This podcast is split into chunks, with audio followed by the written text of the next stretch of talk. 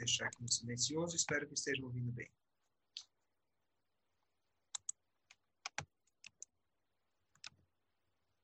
Elvio, se puder deixar a câmera ligada, sempre Marcelo deixa ligada.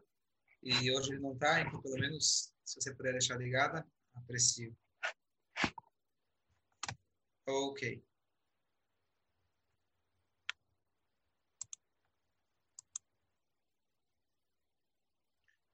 Ok, gente, muito boa noite. Nós estamos na véspera de Tisha B'Av. Tisha B'Av é conhecido como o dia mais triste do nosso calendário, mas a gente tem a esperança que esse ano a gente já chegue no Tisha B'Av. Vai ser um grande, uma grande festa, onde Mashiach vai ensinar para a gente orar. A gente vai ter o Beit HaMikdash. E é, que, se Deus quiser, o mérito do estudo, a gente já possa apenas comentar sobre o tema, mas não precisar ter ele na prática. E o tema que eu vou comentar hoje quem já recebeu, quem já leu meu livro, pode ser que já já leu, está lá para o final do livro. Elvis ainda não recebeu, te mando se Deus quiser. E quem estiver ouvindo também, quem estiver interessado, eu posso mandar o livro, passar a buscar na sinagoga. E, mas, de qualquer jeito, mesmo que você já ouviu, agora você tem a oportunidade ao vivo de escutar diretamente, a gente estudar junto e, obviamente, perguntar, é, responder e a gente vai explorar esse assunto melhor, se Deus quiser. O tema que eu vou abordar hoje é a passagem do Rabi Akiva com seus amigos, que eles viram, observaram a destruição do templo. E a reação do Rabi Akiva, extremamente exagerada, e o título que eu coloquei lá no livro é Otimismo Incurável. Ao invés dele chorar com a destruição, ele dá uma risada. Duas vezes ele dá uma risada. E os alunos, os amigos, aliás, perguntam e aqui está a nossa discussão, o nosso tema da gente entender. E o mais importante é a gente tirar a conclusão da visão do Rabi Akiva para o nosso dia a dia. Como é possível? Não vamos pegar desgraças, Deus nos livre que não tenhamos, mas em momentos desafiadores, em momentos difíceis, em momentos que a gente está no túnel e parece que tem um longo túnel pela frente, então o título do Shur é Vamos tentar começar a enxergar não a luz no final do túnel, mas vamos ver se existe uma situação que a gente pode já enxergar a luz no início do túnel. Então vamos lá.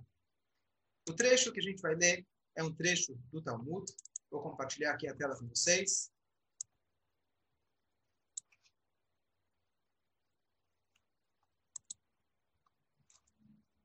Ok.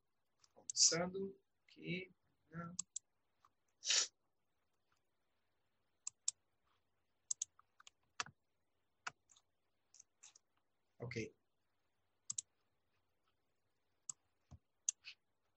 Certa vez, Rabban Gamliel, Rabi Elazar ben Azaria, Rabi Yoshua e Rabi Akiva estavam andando pelo caminho e ouviram grande estrondo vindo das massas de Roma, desde seus palácios à distância de 120 milhas. Eles começaram a chorar e o Rabi Akiva, ele ria. Disseram-lhe, por que estás a rir? Ele lhes disse, e vós, por que estáis a chorar? Disseram-lhe, estes são gentios que veneram ídolos e queimam oferendas para idolatria. E eis que estão em segurança e tranquilidade. E quanto a nós, a casa, o templo, que é o escabelo, ou seja, o banquinho dos pés de nosso Deus, foi queimado pelo fogo. E não choraremos? Ele lhes disse: É por isso que estou rindo.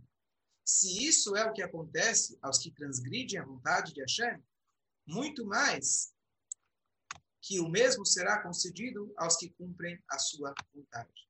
Explicando rapidamente então a primeira história, eles estavam agora, na época, estamos falando do ano é, 70, no ano 68 da Era Comum, o templo tinha sido destruído pelo Império Romano.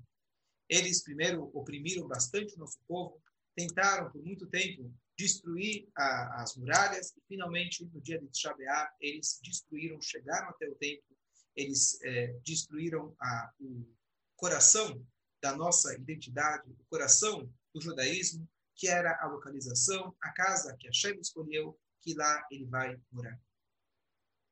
E nesse momento tão trágico da nossa história, que infelizmente hoje a gente já vive tantos anos depois, já não sabe o que, que significa, o que, que a gente deveria estar sentindo falta, mas no momento tão trágico, nesse momento eles estão fazendo um passeio, uma volta por Jerusalém.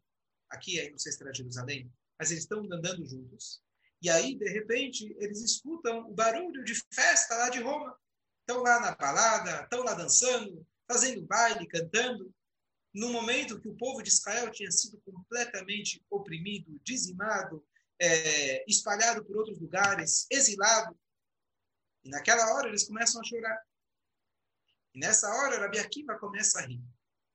O que dá, que surge a grande pergunta é: como que você pode rir ao meio de uma desgraça?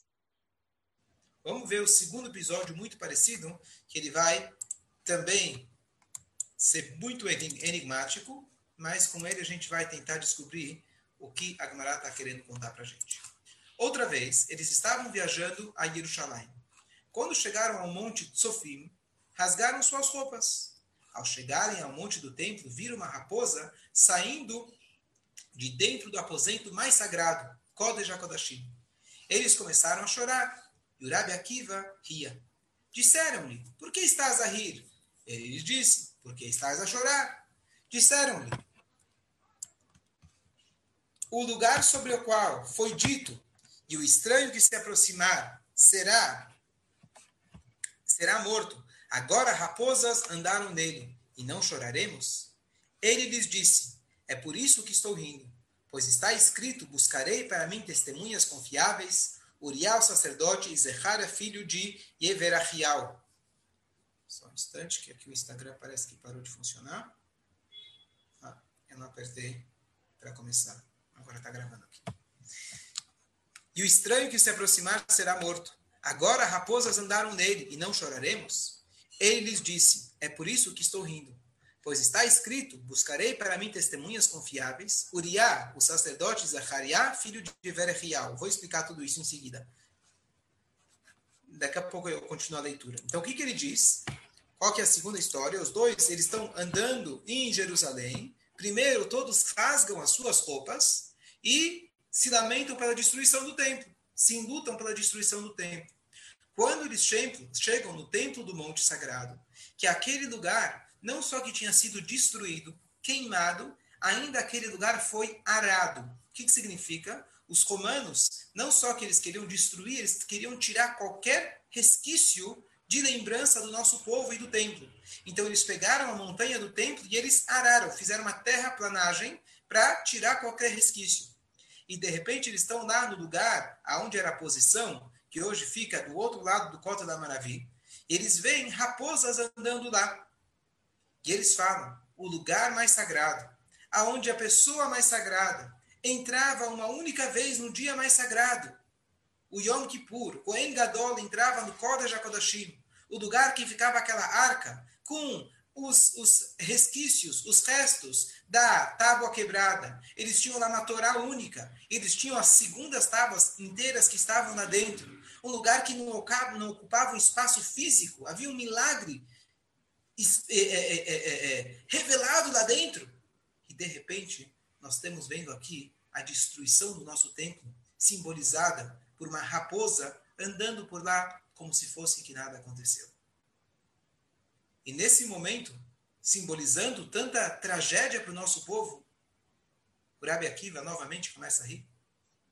E eles perguntam, por que você está rindo? E ele responde, por que você está chorando?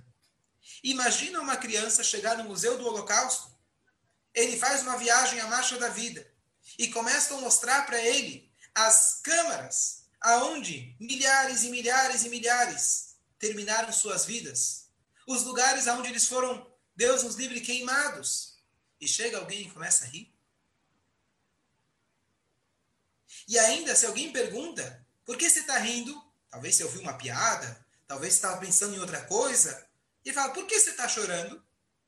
Está tão difícil assim? Você quer ser otimista, seja o que for, mas você tá, ainda está me. Ainda você não consegue nem entender por que a gente está chorando?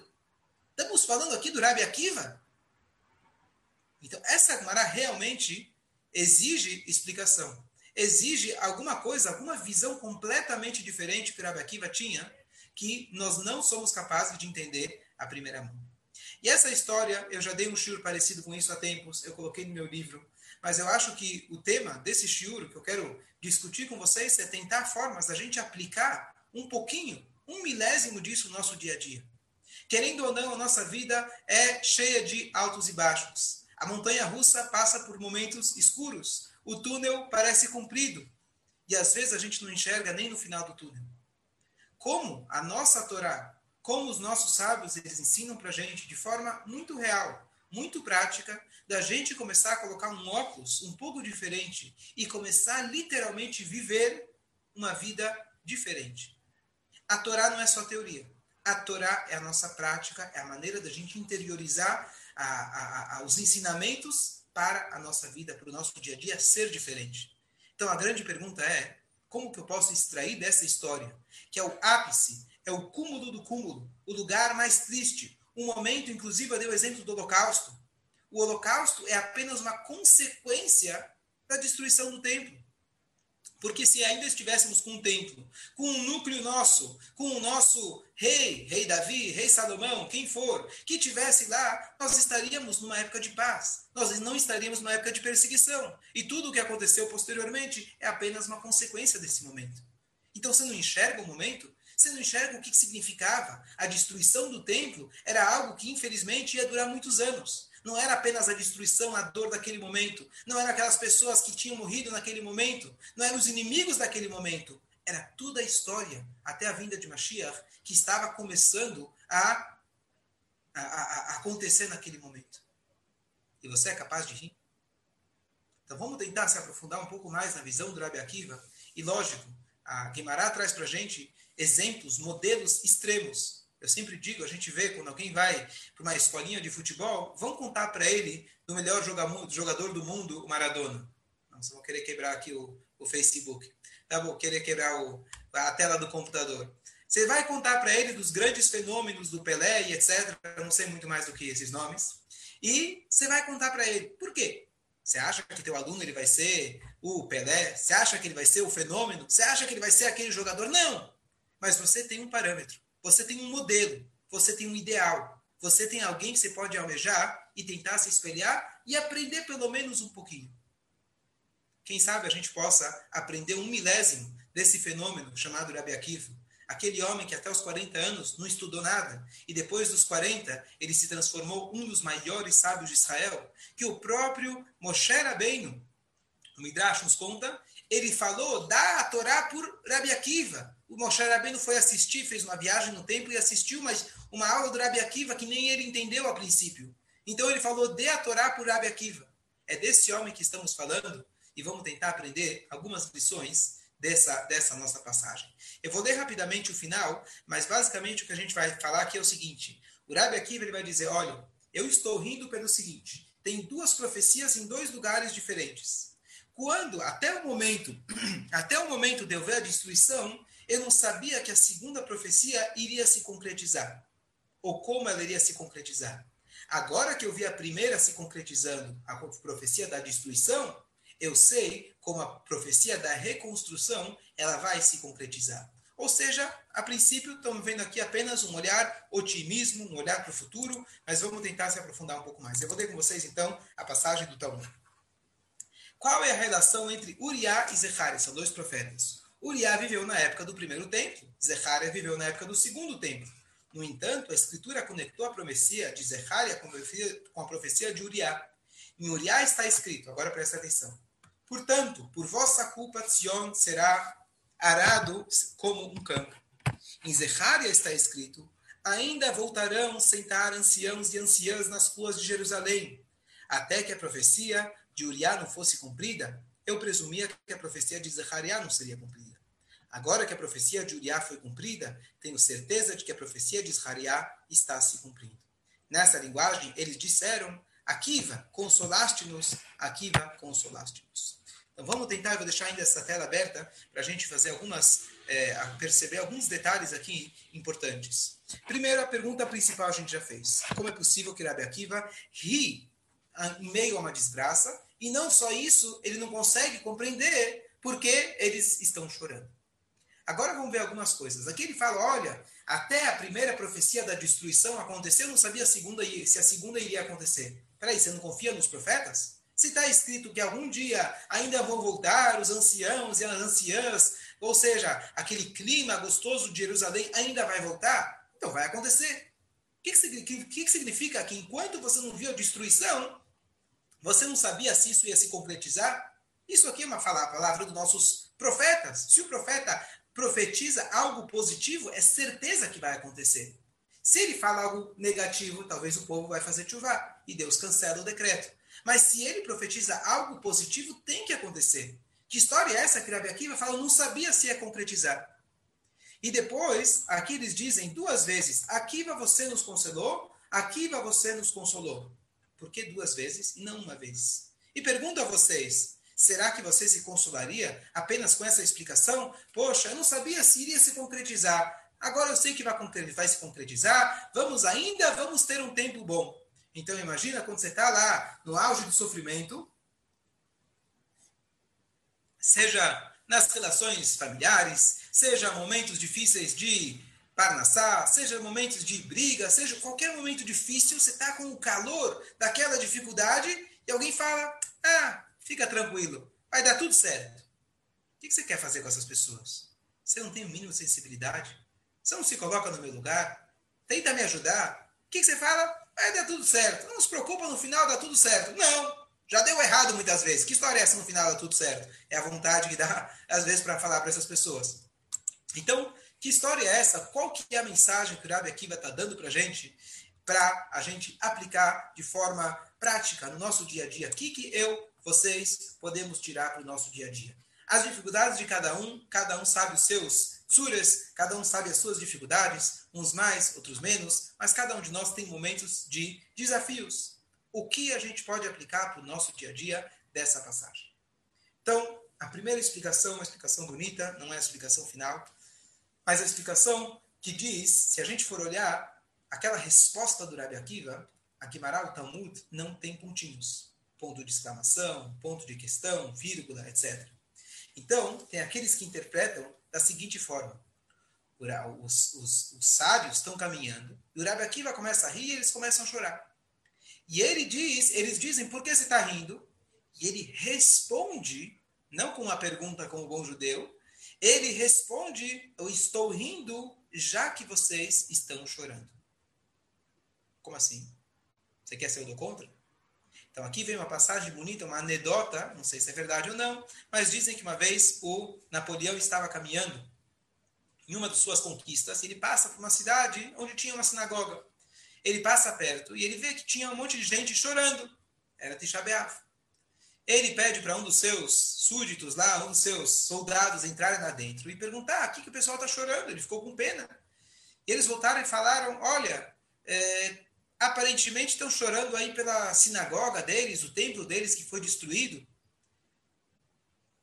Aí o Napoleão ficou sentindo mal pela situação e falou: Bom, fala para eles que eu estou aqui, eu sou Napoleão, a gente vai dar um jeito. Não sei se pegou fogo, não sei o que, que aconteceu, mas a gente coloca um seguro para eles, a gente faz uma nova sinagoga. Eu não consigo aguentar esse choro. Tá bom? Eles entram lá dentro, lá dentro. Quando eles falam isso, pelo jeito eles tiveram uma reação igual a Rebbe Akiva. O pessoal começou a rir, já Você vai reconstruir nossa sinagoga? Você não está entendendo? Estamos falando aqui de 1700 anos atrás o nosso templo sagrado em Jerusalém que foi destruído, e eles voltam e contam para Napoleão aquela história. E ele, quando escuta isso, ele fica impressionado e ele diz: Um povo que consegue chorar pelo seu passado tão distante, ele tem um futuro promissor.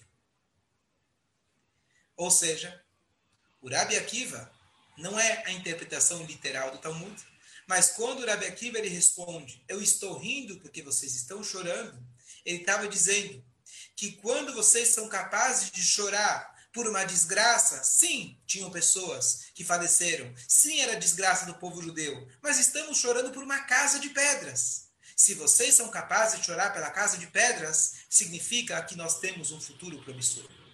Não sei se essa interpretação realmente cabe no Talmud, mas a passagem é bonita, justamente no momento que a gente está passando, Tantos e tantos anos depois, ainda nós, Eudim, nos lamentamos por Jerusalém. É todo casamento que a gente quebra um copo. É no noivado que a gente quebra um prato. Alguns quebram o pau depois do casamento. Isso também é uma consequência depois da destruição do templo. Aqueles que vão quebrando várias coisas. Deus nos livre. Mas a gente está sempre lembrando de nossa Jerusalém. E agora, com a, chegada do Tisha tantos anos depois, com tanta comodidade, com tanto conforto e acesso que nós temos hoje em dia, ainda a gente se lembra e se lamenta pelo Beit HaMikdash.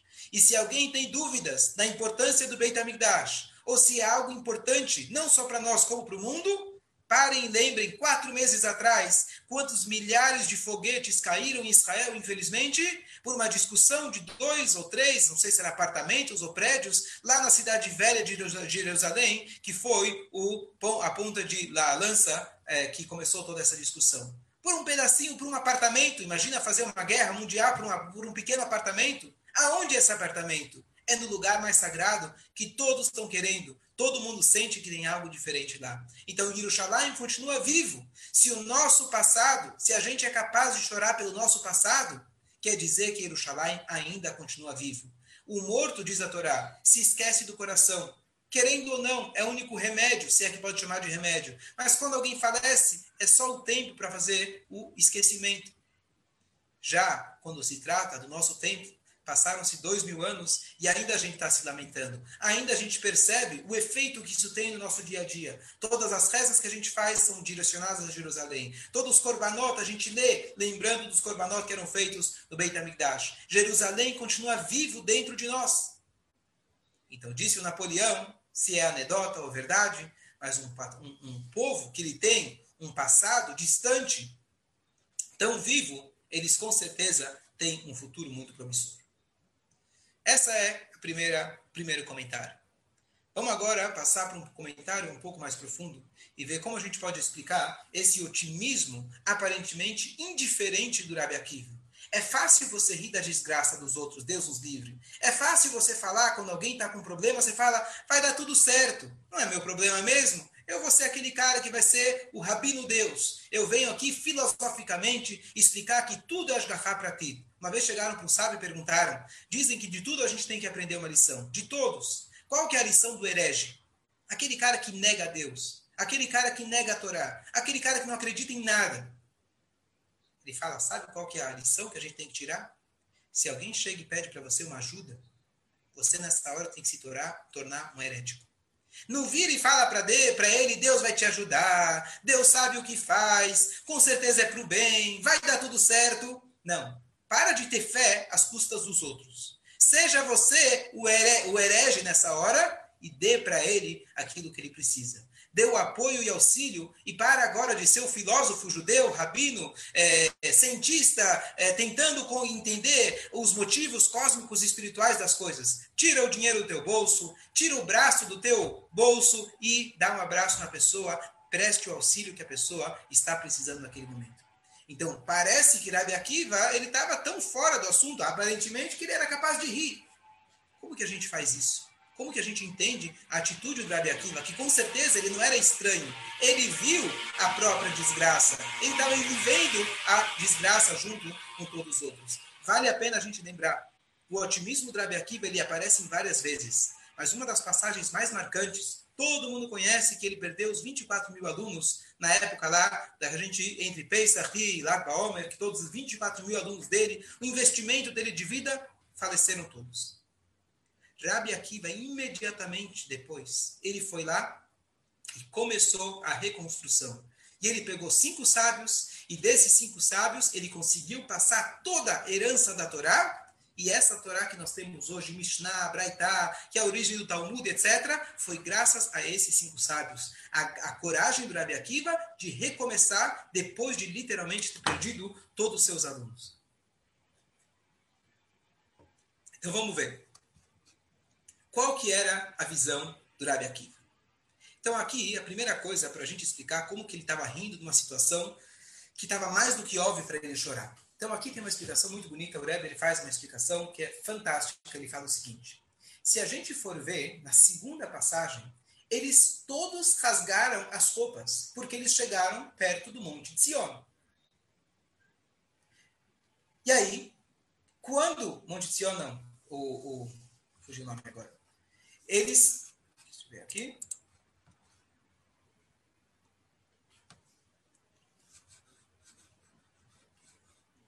Daqui a pouco eu vejo aqui. Ok. Eles, então, todos eles rasgaram as suas roupas. aqui. Monte de Sofim, desculpa. O Monte de Sofim.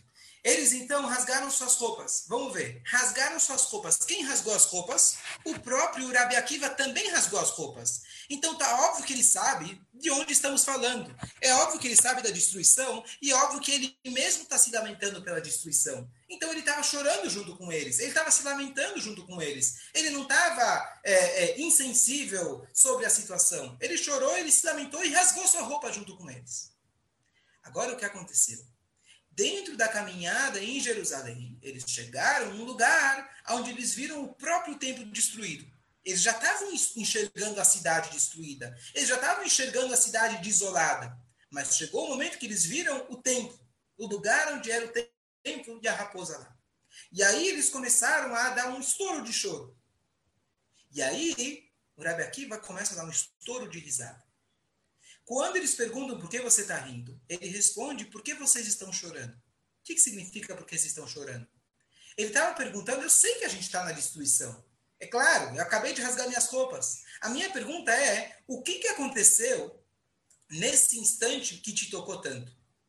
O que foi nesse momento que fez com que você chorasse mais?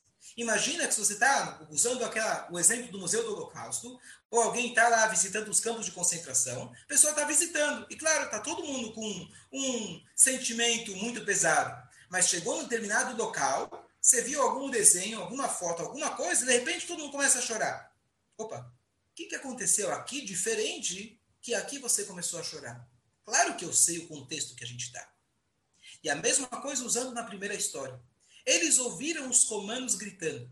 O que, que foi no grito deles? Claro, eu sei que eles eu sei que eles ganharam a guerra. Eu sei que eles não teve nem guerra. Eles acabaram com o nosso povo. Mas o que, que foi nesse instante que te fez chorar? Essa foi a pergunta dele. Então não era uma insensibilidade de forma nenhuma. Ele estava extremamente sensível, mas ele queria entender o que foi que causou um choro maior nesse momento.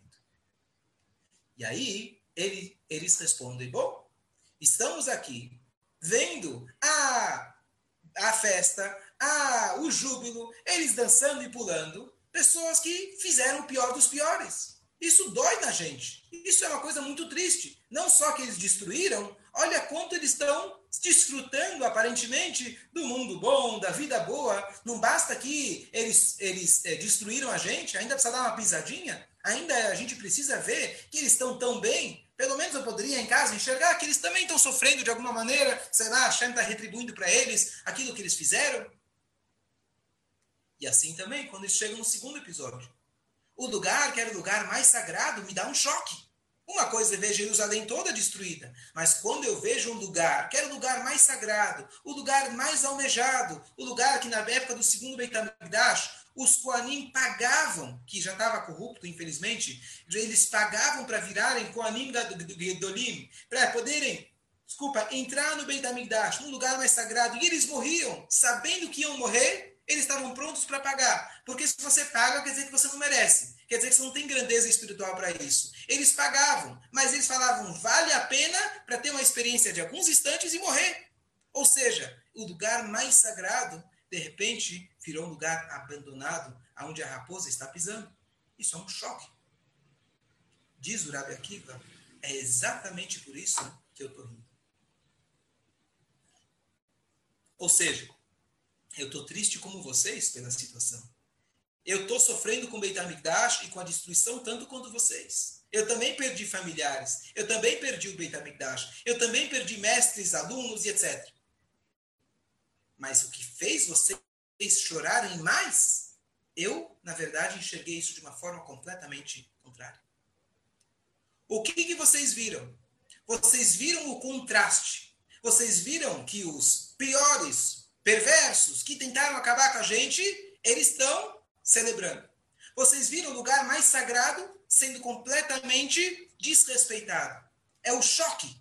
É isso que tocou vocês. Esse choque me tocou do jeito contrário. Por quê? Porque agora, ele diz, eu consigo enxergar o tamanho da profecia. Ele chega e diz: Eu vi duas profecias, uma ruim, uma boa. Agora que eu vi, não é que eu duvidava da boa. Eu não tinha ideia, não tinha noção da grandeza que a gente vai ter no futuro. Agora que as duas nevoatas, as duas profecias foram colocadas em justa posição, uma ao lado da outra, eu entendo que é proporcional. O tamanho do sofrimento, isso que eles foram capazes não só de destruir, mas dar uma pisada em cima da gente, é porque realmente a, a, a conclusão final vai ser muito maior, vai ser muito melhor. Essa era a visão do Rabi Akiva. Mas ainda a gente não terminou. Parece muito sonho. Se passaram dois mil anos e ainda isso não aconteceu. Você, na hora H, se diz o seguinte: olha, quando Deus os livre pegou fogo na sua casa, depois, ó, oh, aqui vai virar então uma casa muito melhor. Eu vou construir uma casa muito mais agradável. Sim, mas enquanto isso está pegando fogo. Enquanto isso você perdeu tudo que você tinha. Você vai precisar trabalhar muito para conseguir reconstruir. Peraí, que história é essa? Então, normalmente as explicações desse, dessa parte do Talmud terminam por aqui. Então ele enxergava o futuro, vai ser um futuro muito bom, Mashiach vai chegar e vai ser tudo maravilhoso. Mas espera aí, passaram dois mil anos.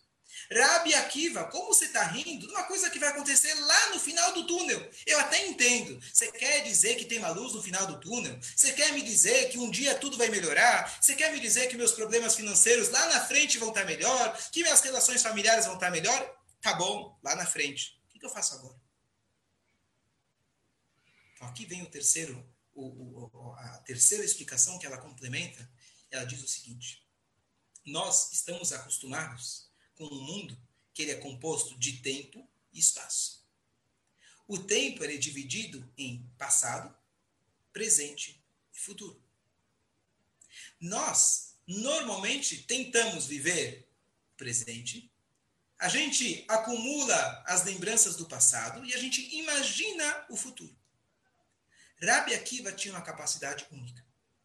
A capacidade dele era trazer o futuro para agora.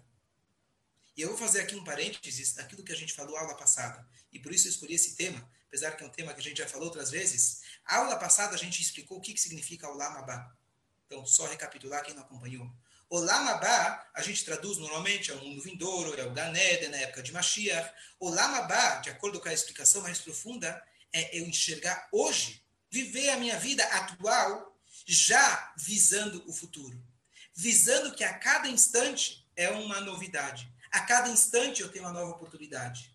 Isso significa o Lamabá. Eu a cada momento estou vivendo aquele momento. Eu não fico enxergando o que eu fiz de errado ontem. Eu não fico carregando meus traumas de ontem. Eu estou enxergando a cada momento o mundo que está por vir, o que está indo pela frente. Não só lá na frente, eu consigo enxergar agora o Lamabá. Isso era o que a gente falou na aula passada. O Rabi Akiva tinha uma capacidade que, longe de nós, como eu falei, é o fenômeno, ele era o máximo, ele era o Pelé. Ele conseguia pegar aquilo que estava muito distante, mas ele já conseguia trazer aquilo para aquele momento. Qual é o exemplo que ele traz? Qual é o versículo que ele traz? O Talmud traz para a gente. Sion besade techerash. Sion, ele vai ser arado como um campo. O que, que significa quando você ara um campo? Você ara um campo, você coloca lá uma semente. A semente, a primeira coisa que ela tem que fazer é apodrecer. Então, a primeira vez que você vai plantar uma, colocar uma planta lá, uma, uma semente, você vai olhar para a evolução da semente você vai começar a chorar. Poxa, aquela semente que eu precisei lutar, coloquei na terra, arei o campo e agora de repente ela apodreceu. Só que você já está acostumado, você sabe que se ela apodreceu, significa que o campo estava muito bem arado, ele estava fofinho, ele estava com adubo suficiente, que significa que daqui um mês, opa, vai chover, se Deus quiser, e eu vou ter comida suficiente, eu vou ter trigo para vender. Aquele que já enxerga, aquele que já está acostumado com o ciclo, ele vai ver o apodrecimento, já no apodrecimento, ele já está calculando quanto dinheiro ele vai ganhar lá na frente. Rabi Akiva tinha a capacidade de trazer o futuro já para agora. Logo vou tentar trazer isso para o nosso dia a dia. Como é possível a gente fazer isso? Mas esse era o pensamento dele. O Rabi Akiva ele conseguia trazer o futuro para hoje. Ele vivia hoje aquilo que ia acontecer no futuro. E aqui trazer um, um, uma passagem muito bonita, um pouco mais complexa, mas como Shiura de Talmud, uma coisa super interessante que fala o seguinte: existe uma situação, vamos colocar aqui como hipotética por enquanto, nós temos dois jejuns no mês de Tishrei. O dia depois do Rosh Hashanah é o Tzom Gedalia, é o dia 3 de Tishrei, ele é um jejum. Sete dias depois, você tem o Yom Kippur. O que, que acontece? Questiona o sábio Slei Hamed. Se alguém está fraco, e ele sabe categoricamente que se eu jejuar hoje, eu não vou conseguir jejuar no Yom Kippur. O jejum de hoje é um jejum de força rabínica. O jejum de Yom Kippur é um jejum de força bíblica. Como que eu coloco na balança? Será que eu faço de hoje o que importa é hoje e deixo de Yom Kippur que Deus quiser? Ou eu falo, não. Se no Yom Kippur, que ele é bíblico, eu não vou conseguir jejuar, eu preciso não jejuar hoje. Então, qual é a conclusão? Não levem aqui como isso uma lição na prática, não é uma coisa tão simples assim, mas a conclusão é de que eu na verdade, eu tenho que olhar, não que o Yom Kippur está por vir, eu tenho que trazer o Yom Kippur e eu coloco como se fosse que hoje é o Yom Kippur. E assim fica na prática, na, na lei, conforme essa opinião, o Stei Hamed, ele diz que já que o Yom Kippur está por vir, eu já enxergo que hoje é o Yom Kippur. Então, eu preciso hoje colocar na balança o Yom Kippur e esse jejum ah, então se eu preciso escolher entre os dois, eu vou escolher o Yom Kippur. Ah, mas Yom Kippur é só lá na frente. Eu tenho alguns dias para lá. Quem sabe o que vai acontecer? Não. A gente sabe o potencial, eu consigo no potencial já encontrar, já enxergar o que está por vir lá na frente. Vamos tentar aplicar isso no nosso dia a dia. Eu estou num momento de crise financeira. E eu acredito em Hashem, eu rezo todo dia que as coisas vão melhorar se Deus quiser. Se Deus quiser, eu vou passar essa fase, vai estar tudo melhor. Tá bom, eu acredito. Mas hoje, o que, que eu faço? Lembra uma passagem? Uma vez chegaram uma pessoa que estava com um problema financeiro, ele chegou para o rabino e falou, Rebbe, o que, que eu faço? Ele falou, Hashem Azor, Deus vai te ajudar. Tá bom? Ele foi embora, voltou para casa, ele falou, minha esposa querida, o Rebbe falou que Deus vai ajudar. E ela vira e fala, mas meu marido, o que, que vai acontecer com a gente até Deus ajudar? Boa pergunta, não pensei nisso. Voltou para o Rebbe. Bateu na porta do Rebbe falou, Rebbe, o que, que eu faço? Minha esposa fez uma boa pergunta. O que, que eu vou fazer até Deus ajudar? Você falou, Deus vai ajudar. O que, que eu faço até lá? E ele falou, Hashem Yazor Ati Yazor. Deus vai te ajudar até ele te ajudar. Mas o que, que eu faço na prática? Então, a ideia é a seguinte. Eu acho que o melhor exemplo, que está aqui no contexto do Rabi Akiva, esse momento da gente conseguir enxergar o apodrecimento como o início do crescimento. Então vamos pegar no Rinur, por exemplo, na educação. Você tem um filho e você sabe as dificuldades que você tem. Mas por outro lado, se a gente começa a enxergar a vida, que o ciclo natural das coisas sempre vai ser apodrecimento para o crescimento. Não existem quedas na visão do Rabi Akiva. Toda queda, toda crise é apenas uma maneira para você poder crescer mais. Esse é o óculos que a gente tem que começar a enxergar a vida. Enxergar, como a gente falou semana passada, a palavra em hebraico, mashber, que significa crise em hebraico, é a mesma palavra da palavra mashber, que significa o, a, o sofá, que a mulher que está dando a luz, ela se senta. Sofá antigo. É a mesma palavra, porque a crise é um momento de nascimento. É, é, isso que a gente tem que ter em mente. Eu não acho que a gente vai ser capaz de rir durante a desgraça. Não sei se a gente precisa. Mas todo momento que a gente passa por algo difícil, a gente tem que colocar na nossa cabeça, lembrar do Rabi Akiva. Isso é para o bem. E isso, na verdade, é o que vai me possibilitar chegar para o bem. Não é que vai passar. É justamente a dificuldade que vai me trazer para o maior crescimento. Todo mundo já deve ter passado por dificuldades e superado dificuldades. Você tem uma discussão com alguém, você tem uma discussão com um amigo, com a esposa, com o marido, com o filho. E depois ele te forçou, o filho te forçou a você se conhecer um pouco melhor.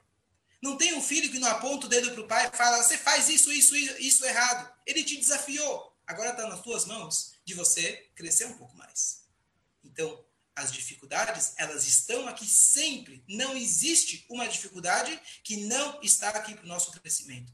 Essa é a mensagem que o Rabi Akiva passa para a gente. Ele pegou o cúmulo do cúmulo, o pior dos piores, a destruição do templo, que estava com, com os romanos berrando e gritando de alegria, que estava o Beit HaMikdash lá com a raposa em cima, ou seja, na pior situação possível, ele falou, temos que colocar os óculos e enxergar que é isso que vai fazer a grande redenção. É isso que vai fazer a grande transformação. Ainda a gente não enxerga. E Irabi Akiva talvez já enxergava, nós não somos, não somos capazes. Mas isso eu acho que a gente é capaz e tentar cada um, no nosso dia a dia, tentar praticar esse exercício. Saber de que quando a gente está num momento difícil, saber que a dificuldade só existe para o nosso crescimento. A planta só, a semente só apodrece para que ela possa crescer.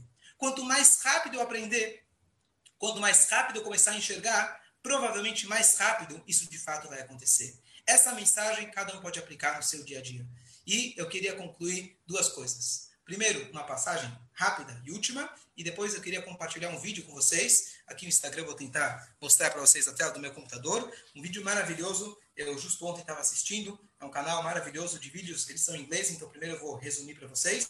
Uma, um pequeno exemplo disso, é, de uma pessoa que passou por uma grande dificuldade, como isso veio salvar a vida dele. Mas a última história que eu queria concluir, dizem que uma vez chegou uma pessoa que não estava acostumado a ir na sinagoga pessoa da fazenda, pessoa da, do campo. Ele veio até a sinagoga a primeira vez na vida. E ele chegou lá, era um sábado de manhã. Era uma sinagoga muito é, fervorosa nas rezas. E ele logo sentiu o cheiro do chunt. Quem não gosta do cheiro do chunt, gostoso. E aí ele chega e de repente o fervor que eles começam a chorar. Ele pensa, por que será que eles estão chorando? pessoas estão aqui, sentados, ar-condicionado, seguros, não parece que ninguém está passando nenhuma dificuldade. Até que ele falou, já sei. Eles estão chorando, porque eles estão com fome. O tchum está lá, a reza é grande pela frente. Estão chorando, que estão com fome. Tá bom, então ele se acalmou.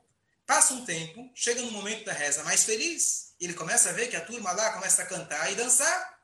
Ele pensa, poxa, se eles estavam com fome, por que será que eles agora estão dançando? Aí ele vira e fala, já sei. O chunt, quanto mais ele cozinha, mais gostoso ele fica.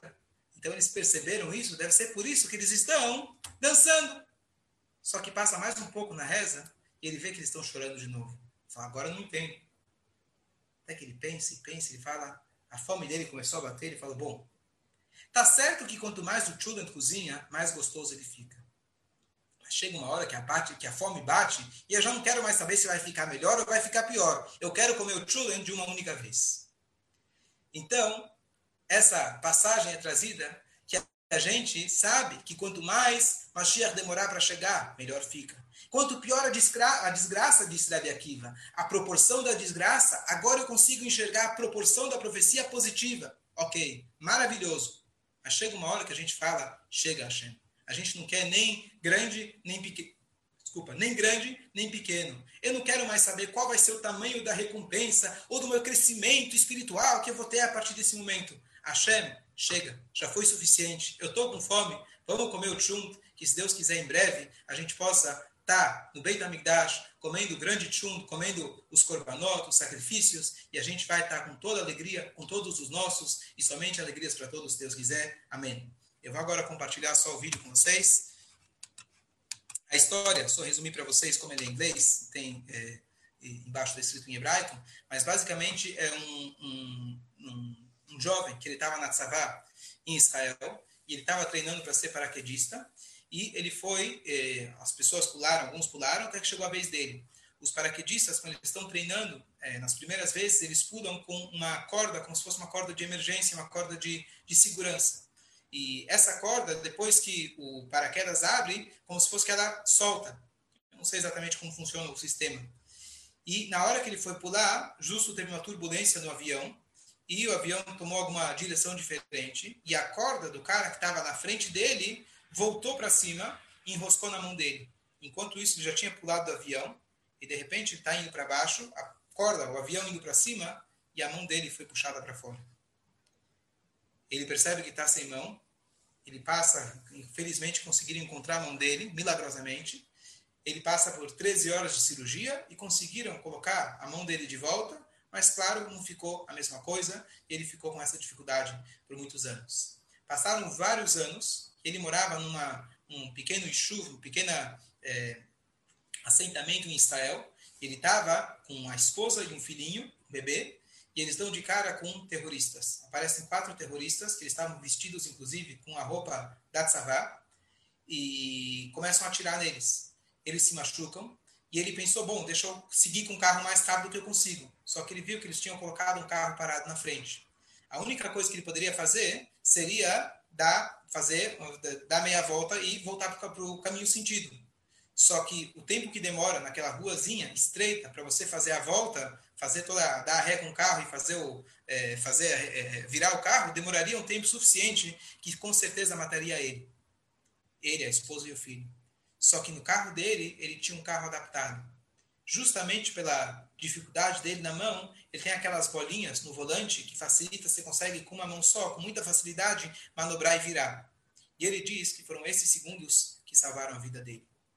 Não estou falando aqui de forma nenhuma, e nem ele, que isso justifica o que ele fez, mas a gente vê pelo menos um pequeno milagre, uma pequena luz. A gente vê que sempre a Hashem está nos acompanhando.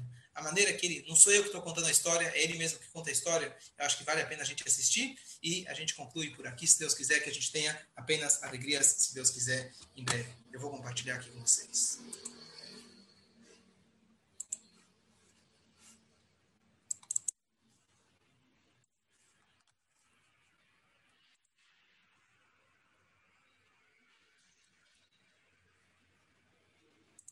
Plane was about two and a half thousand feet in the air.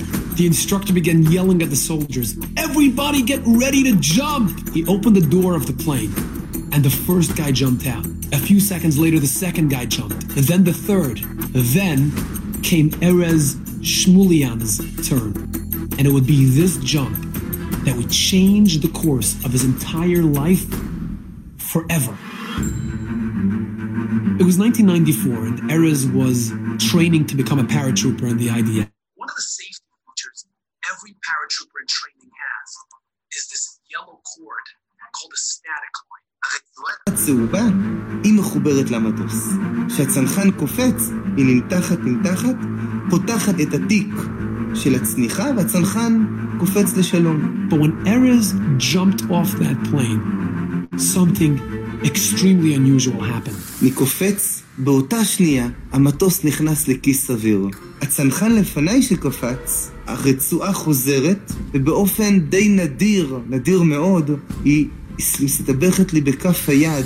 The plane was pulling upward as he was falling down. It tightened, it tightened, it tightened. נמתחת, נמתחת. And then before he knew it, it snapped his hand off. המצנח נפתח, אני מרים את הידיים, ופתאום אני רואה, וואו, אין לי כף יד. Miraculously, they found his hand, they brought it to the hospital, and after a 14 hour surgery, they were able to attach his hand back to his wrist. But unfortunately for Erez, he never regained full use of his hand. היד לא תפקדה כרגיל, גם היום היא לא מתפקדת כרגיל.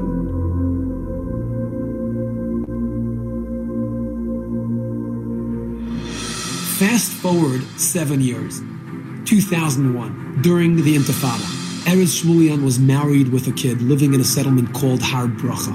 One day, he was driving with his family out of the settlement. פתאום יוצאים שלושה מחבלים, מתחילים לירות עליהם. הם היו לבושים במדי צה"ל. זה היו רגעים קשים מאוד. נפגענו, נפצענו בראש. He looked at his wife. His wife was covered in blood. She was already saying Shema Yisrael. He looked at his kid. His kid was covered in blood, yelling, screaming, and crying. He thought of speeding up and getting away, but there was a car blocking the road. The only option he had was to turn the car around and escape back to the settlement. But if any of you have ever driven on those narrow Israeli roads, you know how difficult and time consuming it can be just to turn around But because of Erez's hand injury, Erez had something on his steering wheel called a spinner knob that helped him maneuver the car easier and faster. בחסדי השם הייתי יכול לעשות במהירות את הפרסה עם התפוח, עם ההגה כוח, ולברוח כמה שיותר מהר. And those few seconds spelled the difference between life and death for Erez and his family. הפציעה הראשונה בצה"ל, הקטיעה של היד, היא זאת שהצילה אותנו מהאירוע המסוכן ב-2001. If not for his hand injury, he never would have had the spinner knob, and he never would have been able to get away in time. אם זה לא היה, אינני יודע מה היה קורה. As we travel on the road of life, all of us encounter difficult and challenging moments. Sometimes life can feel so unfair. We just want to throw our hands up in the air and ask, why is this happening to me? This story reminds us that it's precisely in those moments of stagnation and paralysis that Hashem, who sees the bigger picture, is actually looking out for us. And what may appear to be a tragedy or a disappointment today can end up saving a life tomorrow. Boa noite a todos. Boa noite. Boa noite, muito legal. Boa noite, lindo. Só esclarece, por favor, não ficou claro a, a segunda parte. É, ele está na estrada, aí ele, o carro dele é baleado.